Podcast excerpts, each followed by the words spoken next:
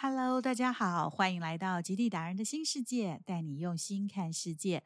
我是极地达人耿杰荣。今天我不去南北极，我想来探索你新世界的极地。又来到我们导读聆听的单元，要和大家分享我的第三本书《恋恋南极续航》。今天就让我们一起探访青青小企鹅。青青小企鹅。英国著名诗人罗伯·布朗宁曾在他的诗句中提到：“简单即是丰富。”中国古老谚语也曾说：“天下本无事，庸人自扰之。”简单即是丰富，谁说生活不是如此呢？生活真的很简单，但是我们总是坚持把它变得很复杂。大自然的万物以他们各自的求生本能，在每个角落生活。简简单单过生活，享受幸福的人生，快乐吗？幸福吗？皆取于自己的想法。只要学会简单一点，生活就会幸福一点。因为简单就是最大的丰富。那一刻，这是全长不到两公里的小岛，却像是一个广大的国境，让我在这里拥有了丰富的视野和心灵悸动。除了科学站里少数的研究人员之外，南极没有人类居住，真正的主要居民非企鹅莫属了。在南极大陆西北边角，乔治王岛南侧的企鹅岛上更是如此。这个长仅一点七公里、高仅一百六十九公尺、有完整的火山喷口的小火山岛，是在一八二零年由布莱斯菲发现而命名的。我们在企鹅岛登陆上岸。据说这个小岛上拥有八千对的帽带企鹅以及四千对的爱德林企鹅，偶尔还会瞥见一两只和它们同属刷尾企鹅种的绅士企鹅。但企鹅岛实非绅士企鹅的栖息地。刷尾企鹅种的特色是尾巴长得像刷子，潜水时可能竖起来刷着水面，在陆地上也可以扫除窝里的积雪，就像每个人种都有。不同的美丽和风情一样，南极的居民也是如此，充满了丰富多样的样貌。帽带企鹅在颈部有一条细长黑色带状的羽毛，看起来像是戴了帽子在下巴上系着的一条帽带，因而得名。有人说，帽带企鹅的样子像极了一个头戴黑帽的南极警察，当他们孵育小宝宝。面对走进他们巢穴入侵者凶巴巴的样子，倒真的挺像是正在执勤的警察。但是如果你是从正面看着他的，他像是永远都带着一个嘴角四十五度上扬的微笑，让人不禁莞尔。也因他们有明显的特征，成为了最容易辨识的企鹅之一。而爱德林企鹅的头呈深蓝色。眼睛周围像是勾了白色眼影一样，十分时尚。一八三零年，法国探险家杜蒙·德弗里以妻子艾德琳之名，为他所看见的第一只企鹅命名。至于绅士企鹅，即是眼睛上方有两片上扬的白羽毛，像极了戴着白色领结的绅士贵族。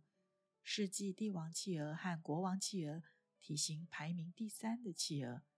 绅士企鹅在英文名当中的 “gentle” 是源于葡萄牙文的异教徒一字，因其头部有白色带状类似头巾的花纹。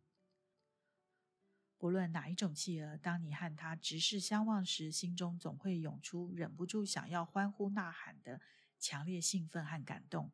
尤其当它们用一种完全不怕人的姿态，像个小宝贝一样靠近你。然后又用最纯净的眼瞳直直的望着你，仿佛在跟你说：“咦，你是谁呀？”你会立即觉得自己的心完全溶解了，仿佛和他们是认识多年的老友，彼此之间毫无陌生的距离感。关于他们，你只想了解更多更多，只想呵护更多更多。在船上听鸟类学家的解说讲座时，知道这些属于刷尾企鹅种的南极居民为小宝贝筑爱巢的房子是可爱的小石头所堆砌的杯形小屋。上岸后不禁特别留意他们的巢。据说小石头是筑巢的重要建材，但因数量有限，每当看见企鹅衔着小石头摇摇晃晃地走来走去，或是一对企鹅伸直脖子的对空鸣叫，心中总是想着这样的故事：或许在企鹅家族里，鹅爸爸去寻找，并用嘴巴衔回小石头，以讨好另一半；而当鹅爸爸搬回一颗小石头放进巢里，他在等候在家的鹅妈妈就会一起伸直脖子大叫几声，以表庆祝。有时也会取巧的到别人家偷些小石头，结果当然免不了一阵男子汉的打斗。除此之外，既然是长在这里的居民，岛上当然有便捷的交通网——企鹅公路。这是由企鹅们一路走一路遗留下足迹所自然形成的公路网。我们上岸前，船上的企鹅专家就不断地提醒我们，千万别走进企鹅公路。这是基于保护企鹅和生态的理由，因为一些游客往往兴之所至，兴奋地在雪地里上乱跑，甚至踩乱了企鹅公路上原本清晰的行走路线。遍布人类的脚印，会让习惯跟着脚步走路的企鹅迷失方向，找不到回家的路。事实上，在船上的时候，工作人员一开始就和我们约法了好几章：眼看、手勿动。不管你是拍照还是深情对望，都不可以干扰这里的居民——企鹅。简单来说，就是不要靠近它们五公尺以内，因为正在孵蛋的爸妈们，万一感受到你走得太近而受到惊吓，也会在瞬间抛下蛋，晃着他的小手逃走。而被遗留下来的那颗珍贵的企鹅蛋，很可能就会随时的被一旁虎视眈眈的贼鸥们一口吃掉。我在小岛上不时的和各种企鹅幸福相望，也亲眼目睹一个个温馨的石头小屋，聆听他们的爱情欢呼，还有那一条条独特的企鹅公路，心中满意的无法言语的感动。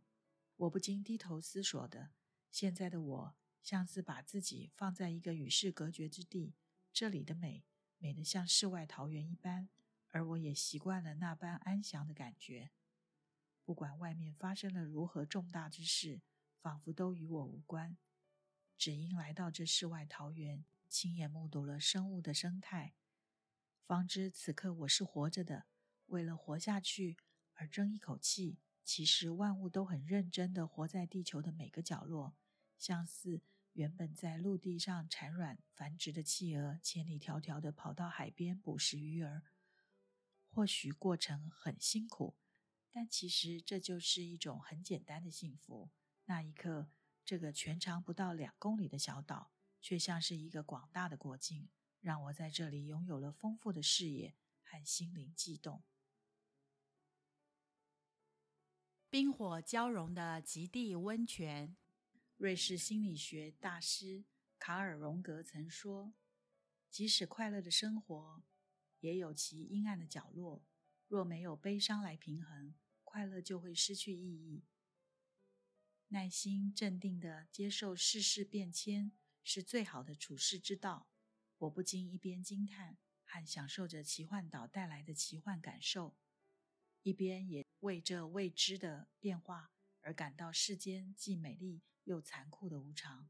我是个很爱泡温泉的人，所有的温泉旅游都会让我和其他的姐妹淘一样忍不住心动，但却从没想过到南极也可以泡温泉，而且还是极致的冰与火的交融。奇幻岛果然名副其实，岛上独特的滨海温泉让我们体会到了终极泡汤的极致享受。这个位于南雪特兰群岛、属于活火山岛，最近一次爆发是在一九六九年左右的小岛。之所以声名远播，就在于有有独一无二南极热泉。当你放眼望去，周围都是雪白的浮冰，而自己却置身于海水交接的温泉，这种既冲突又矛盾的体验。绝对是让人一生难忘的享受。所谓的火山岛，是指由于海底的火山运动，让岩浆堆积到海面所形成的岛屿。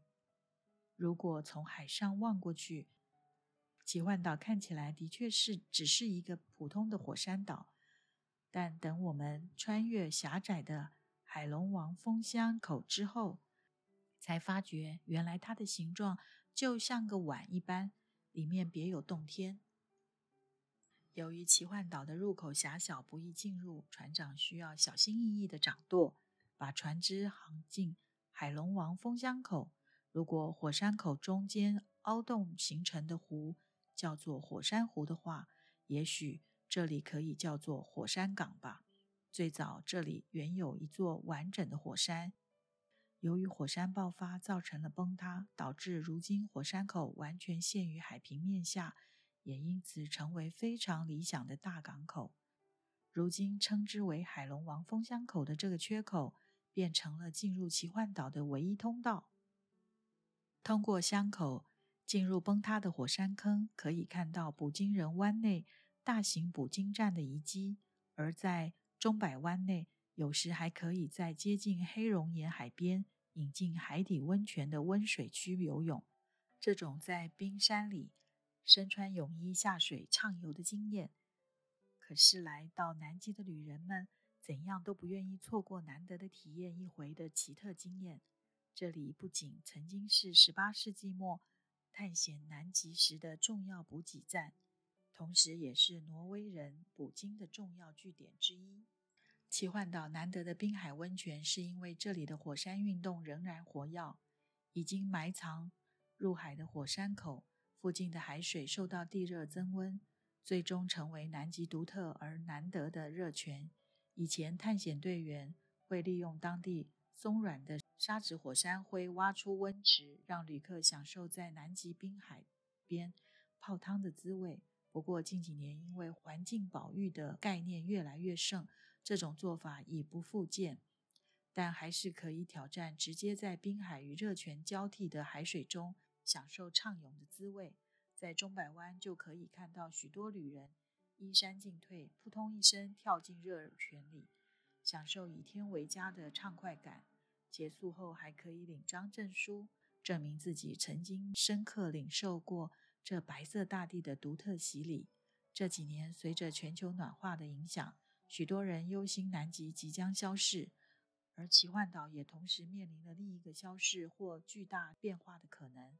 火山爆发，距今最近的一九六九年的爆发，曾经让岛上的英国与智利的科学站被迫关闭。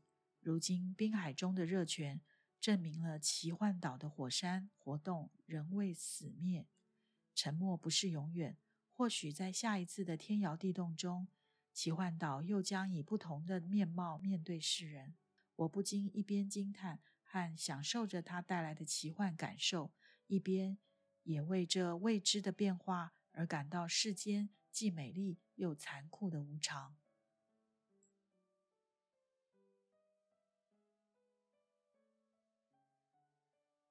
别忘了下回和我一起经历谋杀底片的柯达峡谷。